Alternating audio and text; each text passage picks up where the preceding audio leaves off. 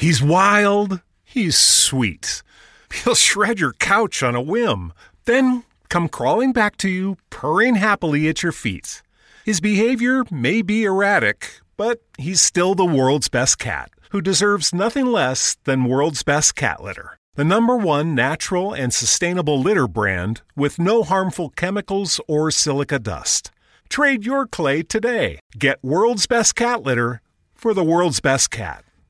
El placer sigue teniendo un precio. Visita de nuevo con Cosmo el Londres del siglo XVIII y descubre las dificultades a las que se enfrentan sus famosas cortesanas con el estreno de la tercera temporada de Harlots. Como si las cosas ya no fueran lo suficientemente duras para las cortesanas del Soho, ahora se las tendrán que ver con un par de hermanos ambiciosos. ¿Es esta la legendaria Charlotte Weiss? Usted tiene cabida en nuestro imperio. Es un rufián taimado y astuto. Este negocio nos convierte en ratas. Sexo y Poder el jueves 3 de octubre a las 22 horas con el estreno de la tercera temporada de Harlots, Cortesanas en Cosmo.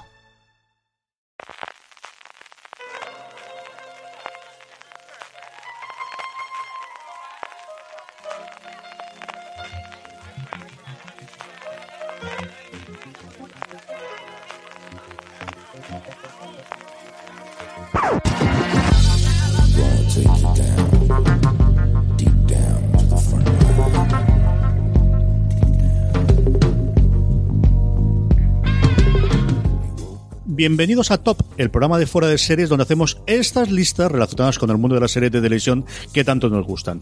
Hoy toca turno a las series inglesas, toca turno a las series de la BBC y para hablar de ello, ¿quién sino a nuestro especialista en series inglesas en fuera de series, don Juan Galonce, ¿cómo tenemos? ¿Qué tal? Muy buenas tardes. Y tenemos para redondear a don Francisco Arrabal. Don Francisco, ¿cómo estamos? Pues aquí grabando a las 5, CJ. Nos falta el té porque yo estoy con café y las pastas también de jengibre, pero yo creo que lo tenemos casi todo pa- preparado ¿eh? para, para grabar esta lista con la bendición de la reina Isabel II, que para estas cosas siempre vienen bien.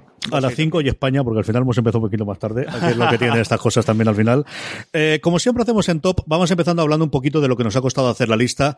Don Juan Galonce, ¿cómo de complicado está la cosa? Complicadísimo. Porque cuando le pregunté a Francis de qué va el top y me dice listas de la BBC, top de la BBC, Todo. miniseries y Series, series, todo, de miniseries, todos los todo, tiempos, todo, todo, ficción. esto es un desacato. o sea, entonces me ha costado un montón, así que nada, he tenido que hacer un ejercicio importante de, de elección. Para eso lo hemos hecho, Juan. Para darme trabajo, básicamente. para ponerte en este aprieto que solo te quedes con 10.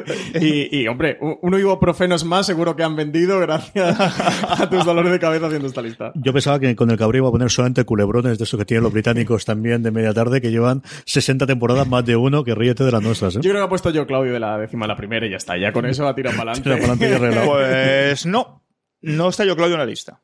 No me lo puedo creer, Juan. Pues no está yo me Claudio. lo puedo creer. Yo Primera porque, noticia. porque todo el mundo que no escuche los top va a decir que pesado este tío, que cansino, que... re- Es que en unos cuantos top ha caído ya yo Claudio. Claro, ¿eh? pero esta vez no. Esta vez me he tirado, he tirado más por, por, por otras cosas. Me parece muy mal, me parece muy mal desde el principio. Francis, la tuya es más sencillo, ¿no? Eh, la mía me ha costado, ¿eh? Porque empecé a hacer así la lista de, bueno, series británicas que he visto que, que me hayan gustado. Tengo un poquito de todos los tiempos y que son normalmente más recientes, del 2000, 2010 hacia acá. Eh, sí que tengo que decir que no he cometido el sacrilegio de Juan Alonce. Tengo yo Claudio y tengo otras que también he, he metido bastante en mis tops. Eh, luego lo, lo veréis. Y nada, estas 30-35 os diría que casi cualquiera o todas pueden estar en, en mi top 10. Me costó filtrar hasta esas 10 y luego retoco un poquito posiciones. Así que yo he intentado más que hacer una lista canónica de las 10 mejores No, no. series británicas de BBC, escrita en letras doradas, pues 10 series eh, que a mí me gustan mucho, que creo que son muy interesantes de ver por un aspecto o por otro. Normalmente casi todas las une la gran calidad que tienen en la producción, en, la- el, en el guion y la interpretación, pero, mm, pero eso, me he, dejado, me he tenido que dejar fuera otras que, luego comentaremos al final del, del programa, otras tantas. El caso es que BBC tiene una cantidad de grandes producciones eh, que se nota, eh, a la hora de hacer este top cuesta muchísimo. Son los mejores. Yo tengo. Mm, La verdad es que no tantas como yo esperaba, pero también porque corté al final y tampoco me puse a buscar muchísima información más en, en- de documentación. Yo combino algunas muy recientes, algunas, vamos, de, de- los, desde luego de este último año y que han estado bastante en el, en la conversación durante este 2019, con algunas que yo recuerdo de las primeras series de ver, o al menos ser yo consciente de ver BBC, porque yo, Claudio, cuando yo la vi era con, con mis padres y siendo muy crío, y luego mi padre, yo creo recordar tenía el VHS de haberlo visto alguna vez pero sí de cuando se emitían las autonómicas, que durante una época trajeron bastante serie británica, especialmente de la BBC, bastante comedia, sobre todo, que emitían, no en horario infantil, pero sí continuamente con, o, o apegado a la infantil, y de ahí tengo varias, que emitían en su momento Canal Nuevo, emitía TV3, que también se podía ver aquí en la Comunidad Valenciana, y de entonces sí que recuerdo. Y como os digo, alguna más reciente, y, y luego sí que lamento haber dejado fuera alguna que estoy convencido de que estaría en mi top 10 si lo hubiese visto entera, pero he visto trozos, he visto episodios, he visto con mucho una de las seis o siete temporadas que tiene, sí y al final las he dejado fuera. Y nada, y luego sí que tengo una mezcla entre miniseries, series concluidas, algunas que están todavía, esperemos, en, que continúen más temporadas. Y vamos ya con ello, vayamos ya con ello. Empezamos por la número 10, don Juan Galonce. ¿Cuál es lo que ocupa el puesto número 10? Pues Tinker, Taylor, Soldier and Spy, que es una miniserie maravillosa basada en un libro de Ño Le Carré del año 79, BBC, Made in BBC 100%, y que yo descubrí esta serie gracias a una película que se emitió en el 2000 llamada El Topo, también basado en, en- en un libro de Le Carré, con Gary Oldman y Benedict Cumberbatch, que también adoptan este, el título original, aunque lo, llaman El. Topo. Y, y gracias a eso, buscando información acerca de la película, mm, encontré esta serie que yo no conocía la tuve que bajar porque es inencontrable, naturalmente, y eh, mm, bueno, espías al más puro estilo años 70, Guerra Fría, a más Guerra Fría dura, en esos últimos coltados de la Guerra Fría 70-80, con un Aleguines maravilloso. Eh, si os gustan las pelis de espías, eh, eh, muy en esa línea, muy en línea de Game, también una serie británica, años 70-80, maravillosa. Bueno, si ve los capítulos en MVD, el más tiene 7 capítulos, el mínimo en MVD tiene 8,2 de valoración. Es una verdadera delicia. De esas hay un montón, desde luego de la BBC que adaptaron en su momento y que adaptaron un montón de las de las de las novelas de Le Carré o de los grandes eh, británicos y que aquí yo creo que con el tiempo empezarán a llegar, creo que, que, que poco a poco irán entrando, pero sí que se han quedado en ese mundo de nadie de mm, a lo mejor saldrían en su momento en DVD, aquí en España no han llegado a entrar y que ha costado. Yo desconocía por completo que viene una miniserie de esta y sí conocía la película más reciente de, de Gary Oldman, desde luego. Francis, tu décima. Pues Juan me lo acaba de poner muy complicado porque justo mi décima posición es Tinker, Taylor Soldier, Spy. Está sospechoso, Eh, ¿eh? Sin mirarlo no eres capaz de decirlo. Cierra, cierra el portátil, sin vergüenza. Di las cuatro, que esos son cuatro. Hombre, es. Eh, Calderero. Calderero, Sastre, Soldado y Espía, CJ. Por Sí, Dios, sí. Tinker, Taylor Soldier, Spy.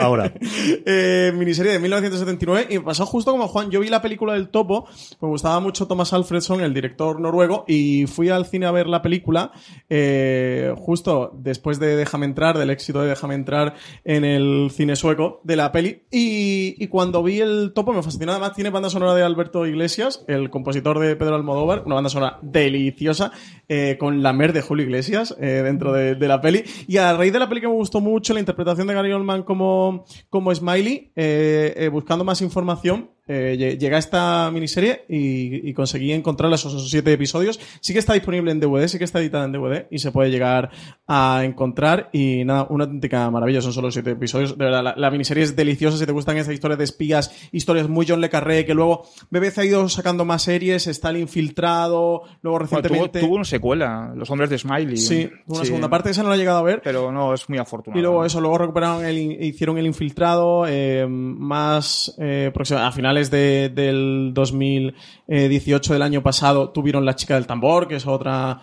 eh, novela de John Le Carré sobre estas historias de espías. Así que nada, eh, mi décima posición la de Juan. Mi décima es una serie que si hubiésemos hecho el top hace cinco años estaría posiblemente en el top 3 eh, después de su primera temporada. Y se mantiene aquí porque sigo teniendo muy, muy buen recuerdo de la primera temporada de Luther. Luther me parece que es una serie maravillosa. Siempre digo que Rubicon es una serie de 13 episodios que realmente solamente son 12. Tiene 12 con una grandísima miniserie y un décimo tercero que se quedó abierto para, para hacer un siguiente que es mejor no verlo. Luther, yo creo que con la primera temporada mm, no hubiese ningún problema. La segunda y a partir de ahí cada vez cuesta abajo y sin frenos. Yo la última temporada la vi con el iPad en la mano porque es la única forma en la que podía verlo. De verdad que, que es una pena el, cómo fue. También yo creo que siendo de los tiempos, que al final era más sorprendente lo que tenías en las primeras temporadas y en las últimas, hasta todas las partes de asesinos en serie me parecía ya vuelta, vuelta a lo mismo. Con un personaje que, como digo, yo adoré absoluta y totalmente su primera temporada, que guardo muy buen recuerdo de aquella, que invito a todos aquellos que no la han visto, ahora que es más fácil verla a través de Netflix, de verdad la primera temporada queda una historia más o menos cerrada sobre sí misma, que podéis verla, y, es una lástima lo que ocurrió para mi modo de ver a partir de ahí, porque de verdad que es una serie que ha bajado, desde luego, para mí muchísimo con temporada tras temporada, a diferencia de otras que ocurriera distinto. Eh, Luther es mi décima serie mm, favorita de BBC de todos los tiempos, como os digo, fundamentalmente por la primera temporada. Don Juan Galán, la novena. Pues un clásico que descubrí gracias a tu hermano. Aló, aló. Una serie divertidísima del año, bueno, nueve temporadas, a partir del año 82, 82-83 creo que es 82, correcto.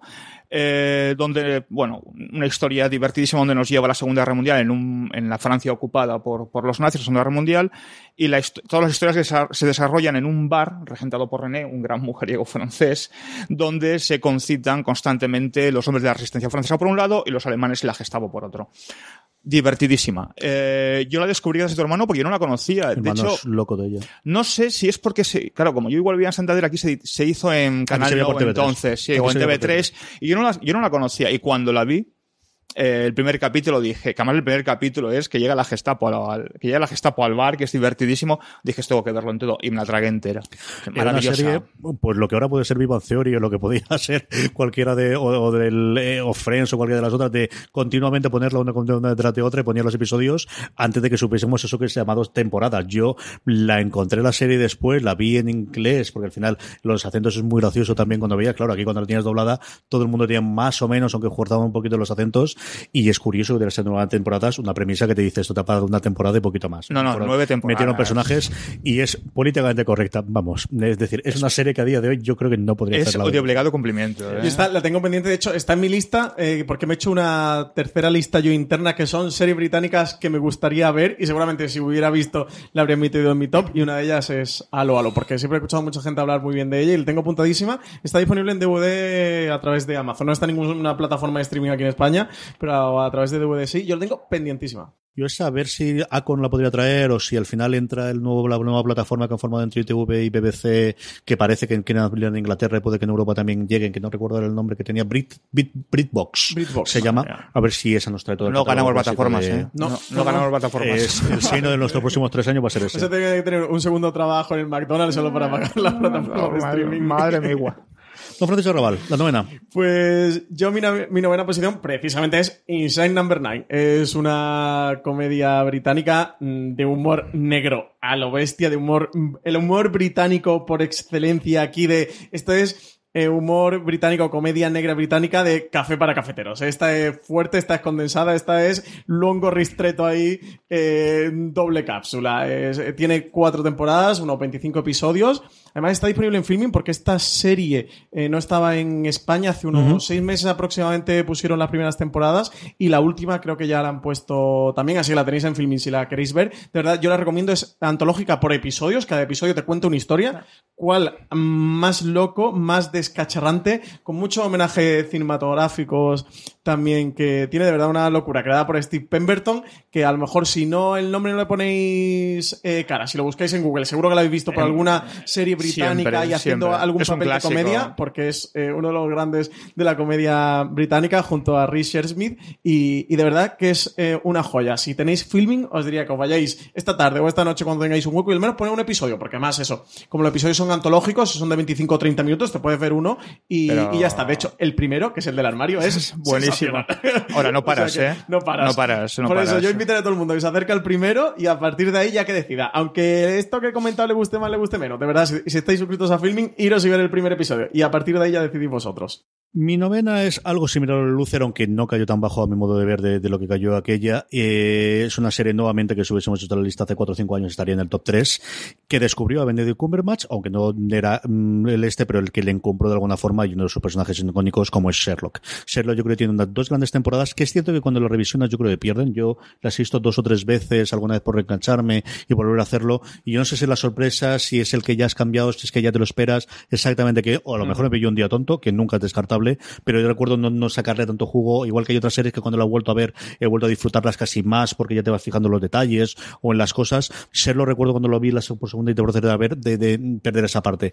Creo que también es una serie que ha ido de más a menos, sea por la sorpresa, sea por las historias que adaptaban, sea por la introducción pues, de los personajes, o la primera que vemos Irene Adler, o ese juego de palabras que es muy de Moffat, ¿no? De ese, igual que lo ocurrió también de Doctor Who, y al final eh, ir a ese juego de palabras que le funciona bien una, dos, tres, pero la cuarta vez ya te lo ves venir y ya la cosa puede ser un poquito más complicada. Pero aún así, cuando es buena, es extraordinariamente buena. Yo creo que es una de las series que, que hemos, que ha marcado los últimos años de la afición inglesa, que ha encumbrado a varios de sus actores, que ha mostrado formas de narrar, como puede ser la incorporación de los mensajes de los móviles, o como puede ser ese tipo de cosas, ese juego. Y Sherlock, cuando es buena, es muy, muy, muy buena, aparte de, de pues eso, de traernos a personajes y actores eh, que hemos visto luego en un montón de cosas. Sherlock es mi novena serie de la BBC. Don Juan Galonce, la octava. Pues la primera temporada de Luther. Porque ahí Solo sí- la primera. la segunda pase, el resto no. o sea, para vosotros, realmente Luther es miniserie. Es una es- es- Ojalá. ojalá, oja- ojalá la primera- al final de primera temporada, porque es que además el triángulo Ruth Wilson, Idris Elba, Indira Barma Está muy bien hecho. se queda ahí. O sea, se queda ahí, no hagas más. O sea, si algo está bien, ¿para qué lo vas a cambiar? ¿O para qué le vas a dar una vuelta, no? Me pasa como a Carlos. O sea, además a mí él me recomendó Luther en su momento. Eh, me dijo la famosa frase que todos hoy, que es tan manida hoy en cualquier foro, en cualquier bar, en cualquier grupo de amigos, tienes que ver esta serie. Yo accedí, vi la serie, porque suelo hacer caso a las recomendaciones de Carlos, y efectivamente. Y luego me las he tragado todas, ¿eh? Todas religiosamente. Y sin embargo, eh, me quedo con la primera temporada. Sí, sí, aquí somos religiosos. Es decir, nos ponemos nueva temporada, tú te flagelas, ya sabes que sí, has sí, no, no, no. pero vas. muy- venga Son venga duros, Filicio y lo que haga falta, pero, pero no, la primera Que nos temporada. temporada nueva, la vamos a ver igual. Sí, Sí, si sí, verla sí. la vamos a ver. Porque la última tela, más hicimos la crítica para fuera, la última tela. sí, sí. Pero, oye, nobleza obliga Ahí y hay que verla. Ahí estamos nosotros, claro que sí. Hay que mantener la piscina de Idris Elba. que el chaval se lo ha ganado. La octava, Francis. Pues yo mi octava es una de esas series que me alegro mucho que con su segunda temporada se haya puesto de moda y sobre todo se ha puesto de moda su creadora a raíz de Killing Eve. Hablo de Fleabag, la serie creada por Phoebe Waller-Bridge, una también comedia británica muy al tono de dramedias indies de creador, de muy series de autor donde el autor entremezcla su vida con la ficción. Esta es una coproducción con Amazon Studios de BBC Three, pero realmente es una serie británica por los cuatro costados. De hecho, eh, algunas coproducciones eh, con, con Estados Unidos, eh, BBC tiene bastante coproducción con HBO, la he dejado fuera de, de mis listas porque entendía que eran como series realmente muy americanas, aunque fueran coproducción con, con BBC, pero Fleabag es 100% eh, británica, una serie donde mm, de nuevo es muy divertido, te cuenta eh, la, vida de una chica joven allí en el Reino Unido rompiendo la cuarta pared constantemente. Yo la recomendaría, además eso ha sido la eclosión de una de las estrellas televisivas actuales, como ha sido Phoebe Waller-Bridge, que estrenó su segunda temporada hace unos cuantos meses, que aquí en España tenéis disponible a través de Amazon Prime Video, que yo os la recomendaría porque además Phoebe Waller-Bridge es ese nombre que ya empieza a ser conocido, que se está consolidando, pero que en 5 años o en 10 años creo que va a ser uno de esos eh, sagrados de, de la televisión. Así que todavía estáis a tiempo de poneros antes de con ella antes de que sea más mainstream todavía. lo que En algunos países es un delito no haber visto Fleabag. Eso, se considera ya delito no ver Fleabag. Yo ah, la conocí a raíz de eh, un, no sé si fue escuchando en la radio o bien en- por internet, un artículo. Eh, no. Desgraciadamente no, porque fue a Olivares. Hablando de lo mejor que ha visto durante los últimos tiempos, ya no, fue hace unos años, ¿eh? Y habló de, de Fleabag. Y de hecho la mencionamos en las, podcast, en las jornadas de podcast de Málaga, ¿os, os acordáis? Que no me acordaba del nombre hace unos años, porque y cuando la vi me, me- me fascinó. Me fascinó, me parece de lo mejor que hay en los últimos 5 o 10 años, de lo mejor de lo mejor. Y ella es fantástica. Es una de las series que más hablan los guionistas de series. O sea, igual que hay stand-up comedy de cómicos, que es de los cómicos, que hemos hablado muchas veces, quizás no tienen tanto reconocimiento del público, pero sí que los cómicos lo siguen. Esta es una de las series que todos los guionistas, especialmente, iba a decir especialmente España, pero es mentira. No. en general, Sí. de todos los lados, de los, de los últimos tiempos. hablan Poco se puede ser más británico de Doctor Who. Y Doctor Who es la octava que tengo yo en la lista. Eh, Doctor Who nuevamente va con temporadas, y va por momentos, y va por episodios. Y yo no he visto prácticamente nada. Yo creo que uno o dos episodios por curiosidad de la clásica clasiclísima, de la que nos viene desde los primeros tiempos de la BBC. De la temporada modernas he visto episodios de prácticamente todas las temporadas, a salvado de la última, que aquí tenemos este modelo que nos llegarán cuando le dé las, las narices. En Estados Unidos Amazon se ha quedado con los derechos para poder emitirlos eh, de todos eh, y de la emisión y de todos los anteriores. Como decía Francis, hay muchísima serie británica de la BBC que está empezando a entrar en coproducciones, especialmente con Amazon, pero también con Netflix, también con otras plataformas y es parece que en futuro, igual que alguna, también por ejemplo tiene Sky con HBO en algunos de los casos que comentaremos en la otra lista, seguro saldrá alguna y cosas similares. Aquí también lo tiene con alguna australiana, también alguna cadena y algún This holiday, whether you're making a Baker's Simple Truth turkey for 40 or a Murray's Baked Brie for 2, Baker's has fast, fresh delivery and free pickup, so you can make holiday meals that bring you all together to create memories that last. Baker's, fresh for everyone. Free pickup on orders of $35 or more. Restrictions may apply. Choose from a great selection of digital coupons and use them up to five times in one transaction. Check our app for details. Bakers, fresh for everyone. Si estás buscando un buen podcast de análisis y debate en tu idioma, te invito a que escuches Pulso y Péndulo. Yo soy Carlos Curbelo. Y yo soy Fabiola Galindo. Todos los jueves analizamos temas de actualidad en Estados Unidos y Latinoamérica. Fabi y yo no siempre estamos de acuerdo, pero sí tenemos un objetivo común. Queremos servir como antídoto contra las noticias falsas y la polarización. Pulso y Péndulo. Busca nuestros episodios en Apple Podcast, Spotify o en tu aplicación favorita uno de los casos que la BBC ha hecho coproducciones. Esta es lo más británico que puede haber. Tiene una distribución terrorífica en España, siempre ha tenido. Una duda pendiente de las plataformas españolas. Nuevamente, que a ver si cuando llega BritBox, que yo creo que es la gran apuesta europea que tiene la BBC para traer sus series, lo pueda traer y se pueda disfrutar. Mientras tanto, pues eso, los jóvenes se buscan las artimañas para poder ver todas y cada una de las temporadas. Y nuevamente, cuando es buena, es espectacularmente buena. Y poco hay más británico que Doctor Who, que es lo que ocupa el octavo Pues, puesto en mi lista. Yo no lo he visto. Yo he visto episodios sueltos, sí, es verdad, Yo pero no- es que en España es la- difícil. no la he visto, no la he visto. Sci-Fi la tuvo Es durante curioso. bastante tiempo con emisión Pero ni un capítulo, lineal. ¿eh? O sea, nada. Y, y cuando decidieron retirarla de la parrilla y tal, eh, recuerdo Marina comentarnos lo que le preguntó a ellos por qué retiran Doctor Who. y Decía No que era había una serie que tenía mucho fandom, pero que realmente luego la gente tampoco la veía tanto y que era una serie carísima, que le cobraban un dineral y que no le salía a cuenta. Durante un tiempo, incluso diría 2018-2017, sí que Netflix tuvo dos, tres años aquí en España, que iba teniendo varias temporadas, sobre todo las últimas, las de... la de Peter Capaldi. La de Capaldi y las anteriores, últimas sobre todo tuvo, las de- las de Matt David Smith. Tennant y Matt Smith fue teniendo algo. Ahora no tienen nada, absolutamente nada en Netflix. Sí que en Amazon Prime Video hay seis temporadas. De las últimas, ahora mismo en Amazon Prime Video sí que hay seis disponibles. Así que si queréis ver algo de Doctor Who, aprovechad. Sí que eh, ese catálogo histórico de Doctor Who desde el año 63 que empezó su carrera. Bueno, cuentan que es la historia más a través de larga, ¿no? Es verdad, la serie Sí, más larga sí, sí, de, sí. de- de- o más longeva, ¿no? Sí, sí, de la historia. Sí, En hay una de alemana. ¿no? También que tiene la de Tator. Lo que pasa es que a la Alemania, al Tator realmente es una especie de colección Sí, de películas, ¿no? Mm. miniseries que emiten todos los veranos alrededor del universo de, de, de, de es que investigación. Tator de- tiene menos, que ¿no? tiene unos 40, ¿no? 35 años o algo así, No ¿no? sabría decirte Creo de que cabeza Doctor Who es la más antigua. Sí, sí. Sí, también es cierto que Doctor Who tiene un par de intermedio que yo creo que Tator siempre se ha emitido. Absolutamente siempre. Yo creo que es una serie que te gustaría, Juan. Sabiendo que, que no es una ciencia ficción hard, que al final es una serie que está pensada para ser una- un público familiar. Y luego habla, habla maravillas de los capítulos de Moffat. O sea, hablan Moffat es muy buena las primeras temporadas. Yo creo que al final, igual que lo ocurre en Sherlock, y todo esto, ¿no? O sea, y habla maravillas. Yo, yo conozco gente que son mega fans. Pero Russell T. ¿eh? Davies en la primera temporada. Pero es casi decir, como una religión. Los primeros episodios son tremendamente flojos. El primero me parece un episodio nivel de lo que es Buffy, ya de, de- de producción muy barata, austera y, y tirando por atrás.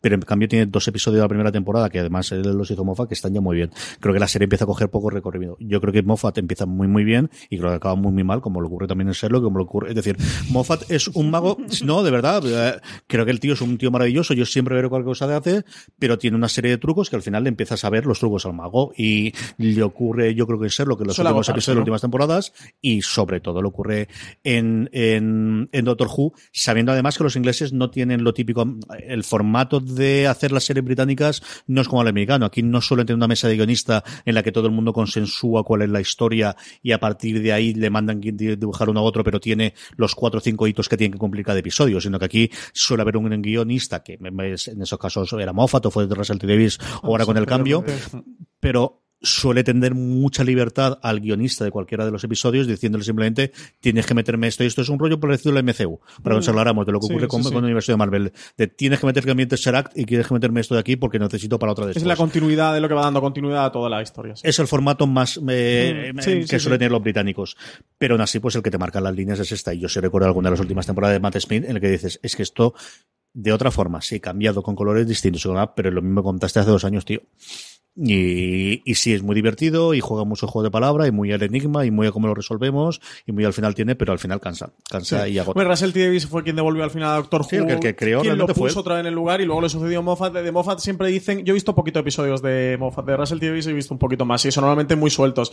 Sí que Moffat suele pasar que si hace un episodio bueno suele ser muy bueno, pero que luego tienes otros muchos, eso, que le ves más el truco, ¿no? Que eh, empieza a ser más repetitivo, le puedes ver un poquito las más las costuras. Se Pero eso, relaja. Russell T. Davies fue quien, quien colocó ahí a Doctor Who de nuevo y volvió a crear el fandom y a rescatar el fandom de la Dicho serie. eso, las primeras temporadas de, de desde luego, yo defiendo muchísimo a Matt Smith, que para mí es el mío, es el que más vi yo de continuo, es las temporadas en las que en España se pudo ver mejor, y fue, yo he visto muy poquito de Capaldi, no he visto prácticamente de las, de las nuevas con la nueva doctora, y, y luego al final tiene episodios maravillosos. O sea, el episodio de Los Ángeles de, sigue siendo un episodio, ay señor, se me ha ido el nombre ahora, no es Hash, me sale Hash, no sé por qué, ahora luego buscaré cómo se llama el episodio, el, pero el primero que sale en Los Ángeles sigue siendo un episodio memorable y que puedes ver independientemente de haber visto nada de, de Doctor Who. De hecho, el Doctor sale en un par de momentos solamente, pero es prácticamente un episodio embotellado con personajes distintos que tienes ahí y, y arreglado.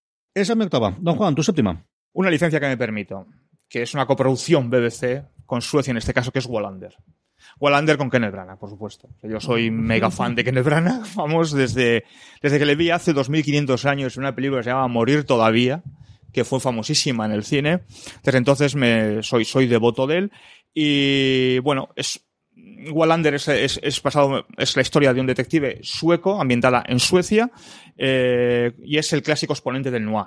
Uno de los clásicos exponentes del noir antes de que estuviera muy de moda, porque está el comienzo de las series del año 2008, eh, aunque se trasladan el tiempo hasta el 2016, comienza más o menos en el 2007-2008. Y es el clásico noir, o sea, casos muy escabrosos, ritmos muy tranquilos, localidades donde nunca ocurre nada, eh, siempre ahon- ahondando en la personalidad del, un tanto oscura o un tanto deprimente del, del, del detective, en contraposición con el mundo que le rodea, ¿no? Un, para mí un clasicazo. Ahora, te tiene que gustar mucho ese ritmo tranquilo, eh, espesito a veces, del noir sueco, del noir escandinavo. Eh, para mí, súper recomendable.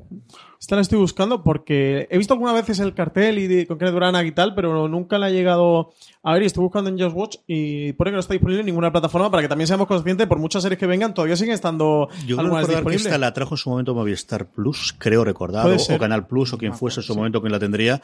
A mí siempre pasa lo mismo con las, con las adaptaciones de Wallander y es que creo que al final la novela de Mankel, de las que yo he leído absolutamente todas, yo eh, antes de la oleada del Nordic Noir que nos llegó de, de en audiovisual, eh, nos llegó en la novela, sobre todo al final con las, las novelas de, de las estas, pero mm, yo recuerdo haberlo visto, está en filming, ¿no? Sí, mira, Juan la Está en encontrado en filming. Sí, pues yo, he buscado en Just Watch y no, no parecía que estuviera disponible.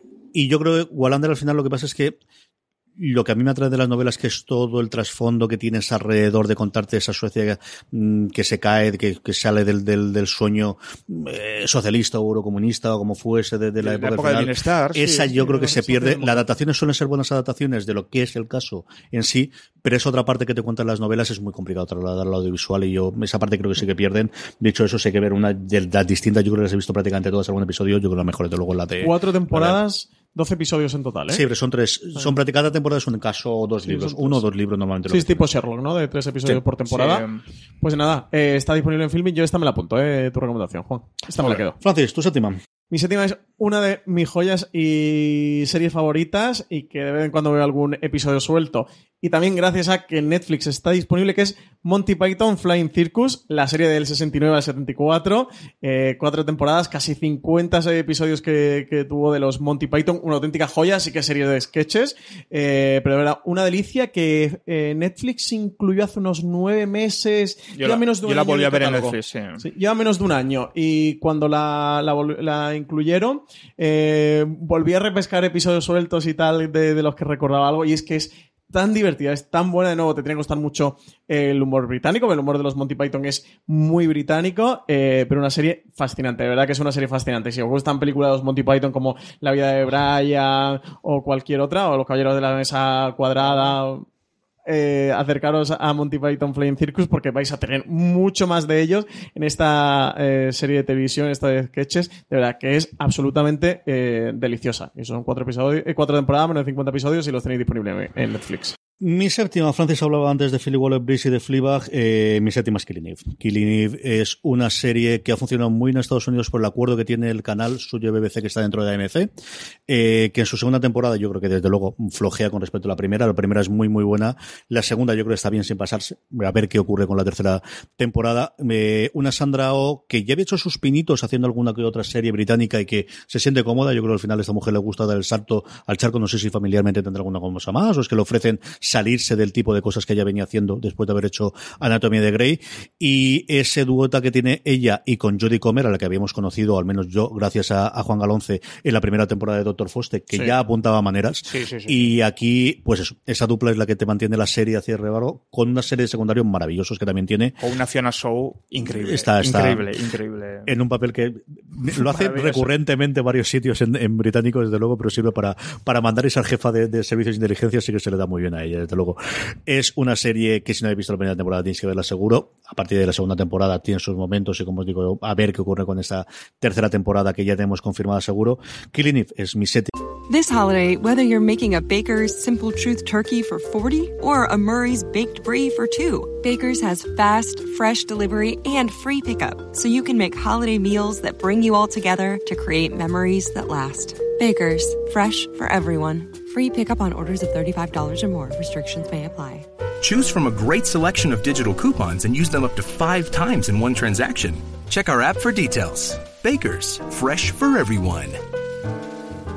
serie eh, favorita de la EBC. Y el en mejor vestuario de la historia fuera de época. ¿eh? Lo hacen bien los tíos, sí que lo sí, hacen sí, bien. sí, es muy buena. Tu sexta, Juan. Bueno, yo aquí casi me tengo que poner de pie y hacer una reverencia porque esto es House of Cards. Que es, eh, bueno, la, la- La original, la de libro, verdad. La original, la buena, la, la, la ninja. Eh, La sin Kevin Spacey. La de sin Kevin Spacey. 100% libre de Kevin Pero yo Spacey. admito a Robin Wright, pero no tanto a Kevin Spacey. No, vamos a ver, o sea, es basada en el famoso, igualmente que House of Cards americana, el libro de Michael Dobbs, nos lleva a un, a un, a una época mm, inglesa post-Thatcher prácticamente, en la que un, el, el líder del partido o uno de los responsables del partido de los Tories eh, comienza su escalada de, de, de, de- de ascensión ¿no? para poder llegar a ser el primer ministro. ¿no? Aquí yo re- reconozco que primero había visto el primer capítulo, primero vi la primera temporada de, House of Cards la norteamericana, volví a investigué sobre ella, accedí a esta y esto es, es mucho mejor. Para mí me parece que está sustancialmente por encima. Tiene un punto shakespeariano, naturalmente, es inglesa, pero un punto shakespeariano llevado por un lado al drama, por un lado a la parodia, que es realmente enriquecedor y que le da un juego narrativo como no hay como, otro- como no hay otro, como yo no he visto otro, francamente. Y luego un Ian Richardson que está en un estado eh, de gracia permanente. Luego llevo dos secuelas, de To Play the King y de Final Cut, que perdieron bastante, bastante fuste con respecto a la primera. Es, es, es teatro. Es teatro llevado a, una serie de televisión. Y claro, si te gusta el teatro, como es mi caso, a mí me gusta mucho el teatro inglés, esto es francamente único. Es imperdible. Yo no lo he visto, pero todo el mundo que, que me ha hablado de ella, que sí que la ha visto, siempre me ha hecho el comentario de eh, es mejor que la House of Cards norteamericana, de, de la original, la versión que es de 1990 ya la serie. Está Sí. buscando también, no está disponible en ninguna plataforma, pero sí que en DVD. Aquí la tenía Filmin, no sé si está fuera, pero yo recuerdo cuando se estrenó eh, en su momento, desde luego, la, la de Netflix, Ujú. como Filmin salió varias notas de prensa diciendo que ellos tenían completa la House La of original, Cards, y ¿no? preguntarle. Yo no sabría decirte ahora mismo si la tiene o no, cuando va a estar mirándolo No, en no el la está ordenador. buscando Juan, a ver si en filming. En Just Watch yo la he buscado y no me aparece. Eh, oye, pues también la tiene. Just Watch no tiene nada lo de No, filming. no se llevan nada bien. Estoy, estoy on fire, estoy on fire. Filming, escribirle a los de Just Watch que, que os están Ah, boicoteando. bueno, está disponible Sí, en la lista. la tiene Sí, sí que la tenía en filming. Eh, madre mía, para que veáis la cantidad de, de series joyas que tienen también por el catálogo de, de filming. Esta versión nos ponemos un día con ella. Tú no la has visto tampoco, ¿no? Yo he visto el principio del primero, la mitad del primero aproximadamente, una cosa así.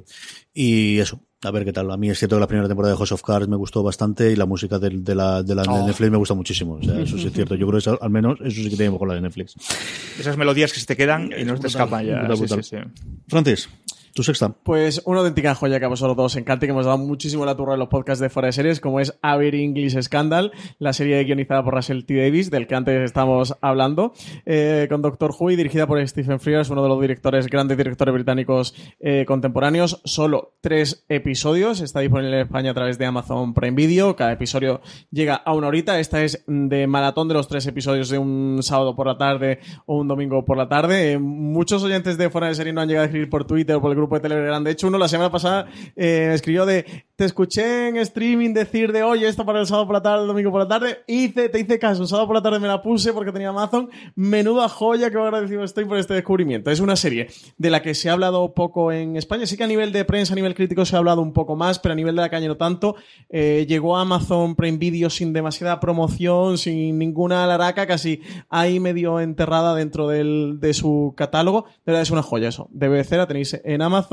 Eh, tenéis un auténtico repartazo. Los protagonistas son Hugh Grant y Ben Whishaw, que no necesitan eh, presentación. Está basada en una historia real. La serie se traslada al año 65. El personaje de Hugh Grant, que interpreta a un miembro de, eh, del Parlamento del Partido Liberal, cómo va escalando hasta líder del partido y todo lo que ocurre a partir de ahí. Por momentos una comedia muy negra, por momentos casi un fargo de los hermanos Cohen o de Noah Hawley en la serie de televisión. Para mí es una delicia. La verdad es que eh, me la he visto ya dos veces y mira, a lo mejor esta noche aprovecho para verme la tercera. es que son tres horas, es que es una película común de Quentin Tarantino.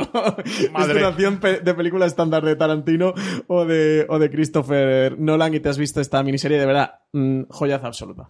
Los atracones son animales, Francis, hay que ver un episodio a la semana. Hombre, no es que tres puede episodios, esto. tres episodios, esto, esto Uno está a la semana. Yo No, reconozco que me la es de tragué del tirón. ¿eh? Del O tirón. sea, Está- en yo me, puse el primero de, oye, a ver qué tal esto que ha llegado a, a Amazon Prime Video, Ah, pero es que que es- no fui capaz de encontrar Es en el Stephen catálogo. Frears, ¿no? Sí, Stephen Frears. Steve Frears dirigiendo, es Y el guion de de Davis. Davis y Ben Whishaw y, y, y Hugh Grant. y Hugh Grant. O sea, es que es no casi- puede salir mal si nada. hicieras o sea. un, un proyecto, ¿no? De venga, fichajes de mm, vía libre, a qué director fichas, a qué guionista y, y qué dos actores protagonistas, pues oye, tienes a ver English Scandal. Y de verdad, la historia es apasionante. Está basada en hechos reales, ¿eh? Cuando lo veáis, por loca que os parezca, lo- luego yo me fui a Google y, me es- leí todo lo que. y es mucho más loca en la realidad, Sí, ¿eh? Y es Mucho muy más loco loca. todo lo que cuentan. Y está basada en hechos reales. Eh, seriaza. Mm, tenéis que ver a ver English Scandal. Mi sexta abre, pues esta cosa me gusta muy hacer las top de normalmente combinar de dos en dos las series cuando tienen cierto cierto eh, semejanza y abre pues eh, dos que voy a hacer eh, mm, continuadas de las series que yo recuerdo de, de mi adolescencia incluso antes de adolescencia. Es otra de mis series favoritas de a mí me gusta muchísimo, le encanta a mi hermano más todavía. Es eh, aquí lo conocimos como el Excursó Negre, que es la traducción en catalano en catalán de el, La Víbora Negra o Blackadder, que era la versión original eh, inglesa. Un eh, Rowan Atkinson antes de ser Mr. Bean, un eh, Hugh Laurie antes de ser eh, el Dr. House o cualquiera de las otras cosas, o, o un poquito de, de Fry and Laurie, aquella gente que veía el, el- la- el programa de sketches que tuvo. Una serie que se reía de sí misma y de la historia británica y que iba cada una de las temporadas en distintos momentos históricos británicos. Yo el que más recuerdo es de la época de eh, el clásico, el de la Segunda Guerra Mundial, quizás era el que menos gracia tenía, el que más V, tenía, ¿no? sí. La Enrique V yo creo que era la parte más graciosa que tenía. Sí. Iba desde la época medieval a tres o cuatro temporadas. Se ha hablado continuamente de la posibilidad de volver a reencontrarse, o bien para dos o tres episodios, para un especial de Navidad tan típico eh, británico que pudiese ser un poquito más reciente, o en los años 60 o los años 70, haciendo demasiados meses, yo recuerdo otra vez. Es una serie hilarante por momentos, dura por otros momentos también. Mm, Yo creo que también las temporadas se fue pasando y es una serie de verdad que si no habéis visto nunca y la imagen que tenéis siempre de Rowan Atkinson, yo creo que con Magret quizás ha podido cambiar un poquito Sí, que este hombre es capaz de hacer algo más allá de Mr. Bean, pero si siempre lo tenéis presentado como, como Mr. Bean, vale la pena que lo veáis. Es una serie muy británica, muy de comedia británica. A mí me gustó mucho cuando la vi. Blackadder es mi sexta serie eh, favorita de la vez. Don Juan Galonce, tu sexta. Bueno, ya le habéis dicho que es Killing Eve. Pero me pasa un poco como a Carlos, eh, muy fan de la primera temporada y también me gustó la segunda, pero bastante menos con respecto a la primera. Eh, poco más que decir, es decir, eh, mm, la tercera no sé qué nos va a deparar, no sé a dónde va la historia, porque se nos queda en un último, en una última escena del segundo, del, del último capítulo de la segunda temporada súper ambiguo, pero si hay una tercera, sabes que esa ambigüedad se destierra enseguida.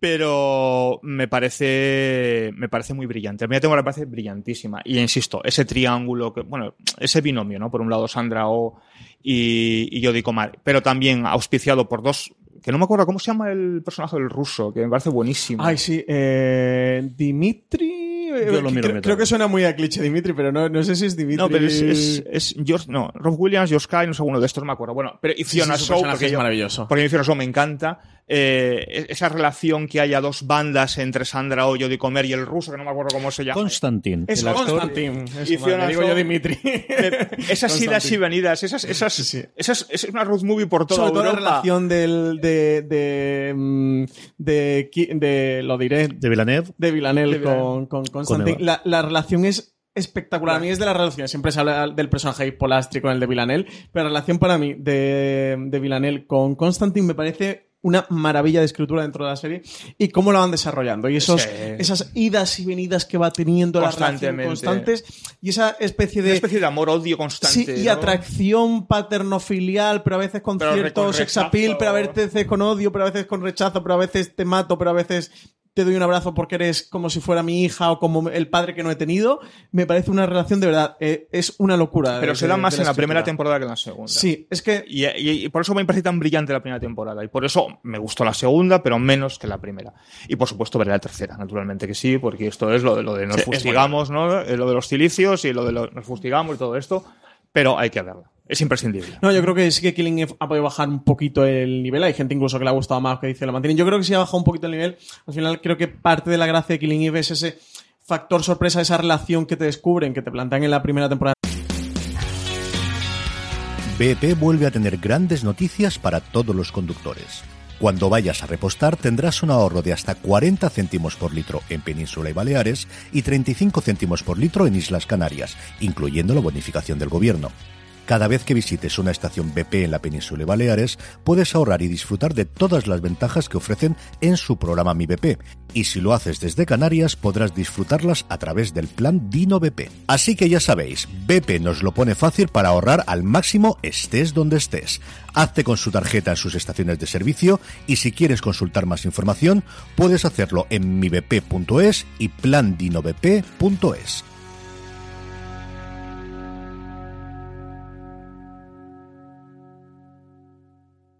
This holiday, whether you're making a Baker's Simple Truth turkey for 40 or a Murray's Baked Brie for two, Baker's has fast, fresh delivery and free pickup, so you can make holiday meals that bring you all together to create memories that last. Baker's, fresh for everyone. Free pickup on orders of $35 or more. Restrictions may apply. Choose from a great selection of digital coupons and use them up to five times in one transaction. Check our app for details. Bakers, fresh for everyone.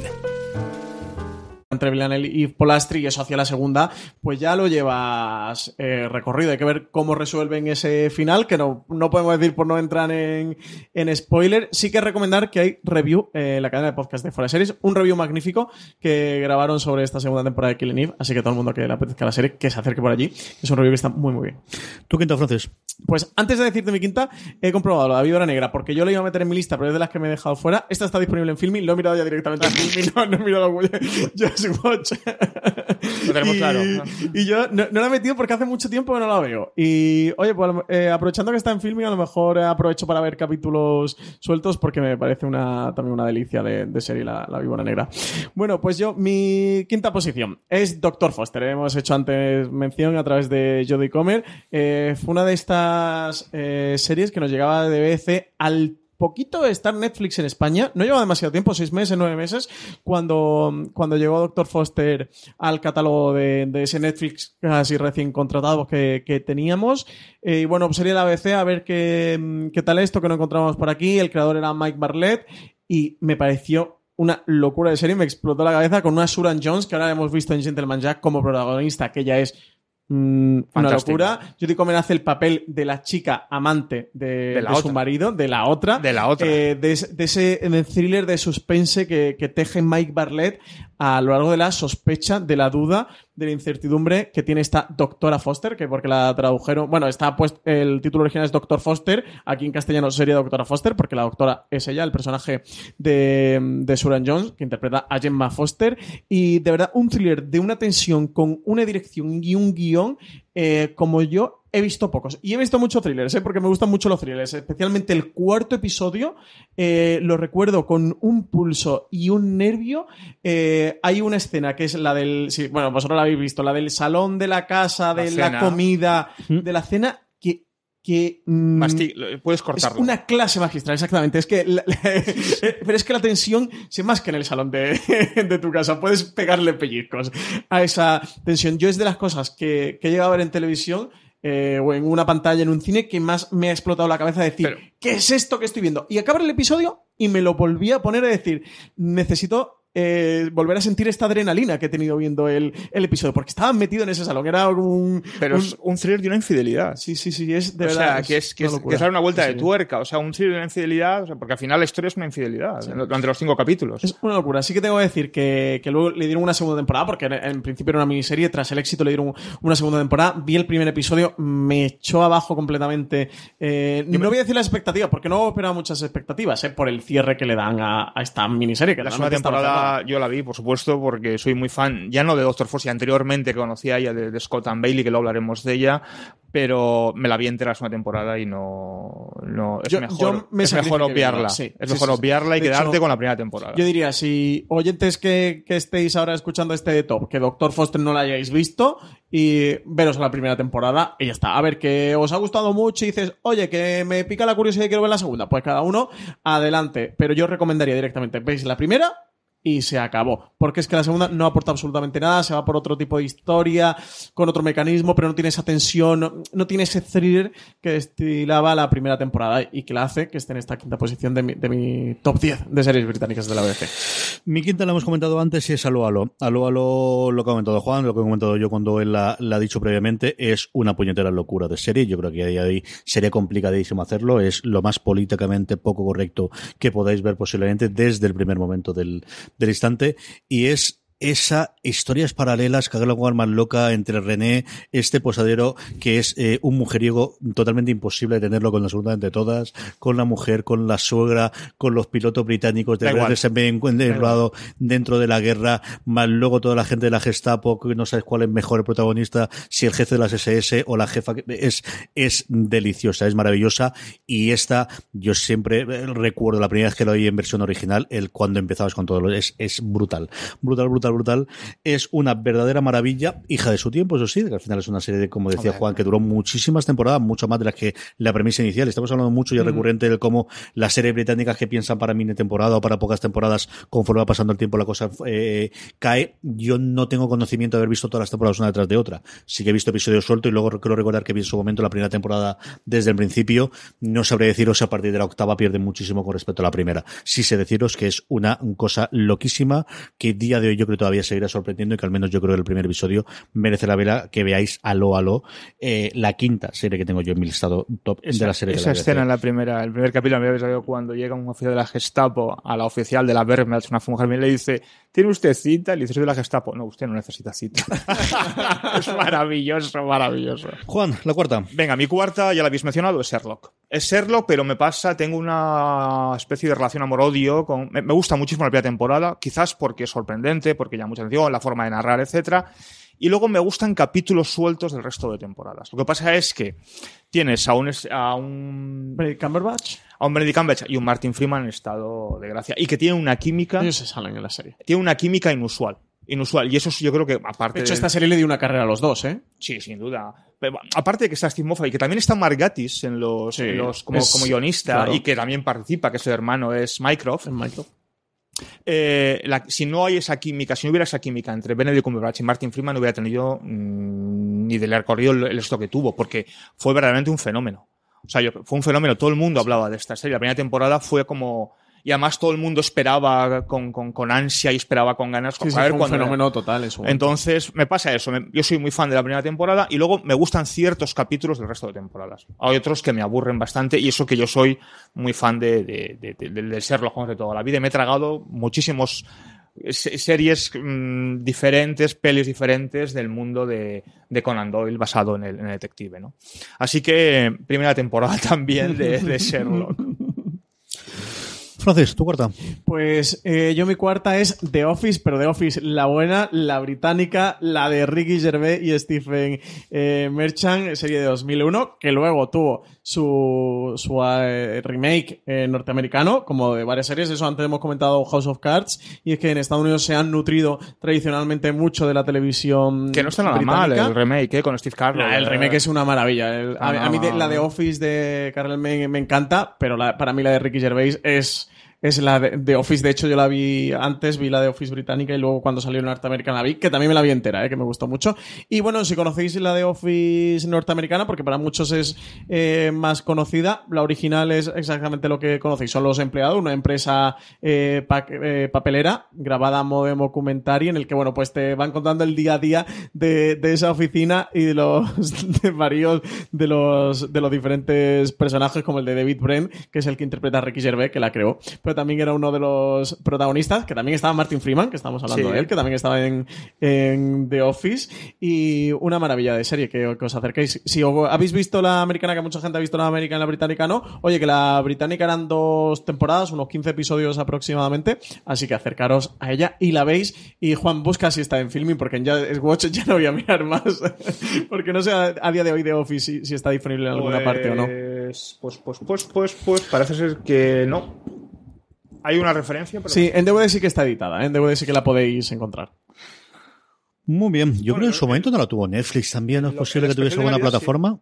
La de Office británica, no te lo sabría decir, CJ. Ah, Eh, no lo podría asegurar, ¿eh? Si hay algún oyente que, que lo sepa categóricamente, categóricamente, que nos lo ponga en los comentarios y así sirve de ayuda para el resto de oyentes. Yo le tengo muy perdida la pista, eso sé que está en DVD. De hecho, yo en su momento la llegué a ver en DVD, pero eso, le tengo la pista perdida a día de hoy. Muy bien. La cuarta es posiblemente la más rara de todas las que tengo aquí. Esta es una serie que yo desconocía, que me estableció cosas de estas del algoritmo de Netflix, además de muy de los comienzos. Que, hombre, por su título digo, hombre, esta es una serie que me puede gustar a mí y sobre todo porque salía Ben Whishaw y yo soy un fiel creyente de la religión verdadero, que es todo lo que haga Ben Whishaw está bien hecho a partir de que lo conocía este buen hombre. La serie se llama London Spy. La serie es una miniserie de cinco episodios creada por eh, Tom Robert Smith, que lo más reciente, lo más importante que ha hecho este hombre es prácticamente ser el guionista principal, por no decir único, de El asesinato de Gianni Versace, de la segunda temporada de American Crime Story, la escribe él, y es una mezcla de historia- de historia de amor con una serie de espías. Tienen a Margatis, que hablábamos antes previamente de Charlotte Rampling, aparece también un personaje muy curioso, y es una miniserie mucho menos conocida que ver Inglés Scandal, mucho menos conocida que todas las adaptaciones de, de, Jean Le Carré, pero que si os gusta ese tono, si os gusta ese tono de cosa británica del mundo de espías, del MI6, del MI5, de qué ocurre, con una persona que no tenía nada que ver con ese mundo, que es el protagonista o el, el- el personaje que, que interpreta a Wishow, a mí es una serie de la que guardo muy, muy buen recuerdo, de la que me ocurrió eso tal vez tan raro, por un lado por la progresión y por otro lado por, por lo que al final nos llega de que todo es esta es de las pocas series en la que llegué sin saber absolutamente nada de ella cuando llegué a ver y mm, disfruté con ella, sufrí con ella, eché alguna lagrimita con ella también en algunos de los momentos. Es una serie que guardo de verdad muchísimo cariño y que al final, si no la tengo más alta es, bueno, porque los otros tres ya veréis que son, yo creo, de las grandes cosas que han hecho y porque al final eh, cuenta esa historia, se ha quedado en cinco, en cinco episodios solamente, no ha ido nada más allá y ha logrado sortear ese problema que estamos viendo que ocurre cuando las miniseries son miniseries y cuando tienen éxito en una segunda temporada la cosa se, se va a pique, eh, que hemos comentado varias veces. Si no la habéis visto, Sí, yo os recomiendo todas, pero esta de verdad yo creo que vale la pena que veáis junto con la que diga luego en el 1, que quizás es también la que menos se ha visto por gente que hoy escuche fuera de series que haya sumado en los últimos años. London Spy está disponible en Netflix, de verdad que es una pequeña maravilla y es la cuarta serie que tengo yo en mi top 10. Sí. Seriaza, yo la recomiendo también. No la he metido en mi top. Esta ha sido de las que se ha quedado hoy, que estaban por el 9 el día Yo la he dejado fuera también, sí. Eh, Seriaza, es una maravilla, es una joya. Eso sí, te gustan las historias de espías, London Spy, tenéis que verla. Estamos ya en el podio, don Fran- don Juan Galonce, la tercera. Voy a taparlas porque Francis luego me, me- me copia. te derrama el ojo y te copia. Ya, te copia la de. Calderero Sastre. Porque la diferencia de esto es, Francis lo tiene con el portátil, yo lo tengo con el iPad y Juan tiene impresas, Todas. no Yo- sé yo- si es IMDB o es Wikipedia, exactamente, una Yo- por una. Bueno, es que soy mayor. Está eh, hecho un señor mayor. yo soy muy analógico y, Le, le falta el papiro. y mi portaminas y tal. Y no me llaméis maniático y no me toquéis las cosas. Bueno, mi tercera ya la habéis mencionado, que es Fleabag. Yo, para mí, ya te digo, fue una pequeña catarsis cuando la escuché recomendada a Olivares, ya digo, no me acuerdo dónde. Sí que recuerdo que era Olivares, vi el primer capítulo y dije, esto es, es, como se suele decir, esto es oro, esto es oro puro. Es decir, y la segunda temporada, mmm, eh, yo no sé, no, dudo si es mejor que la primera o la primera que la segunda, pues son tan buenas las sí. dos, tan, tan, son, son exquisitas y y tiene de los diálogos más acerados y, e inteligentes que he escuchado en los últimos años, ¿no?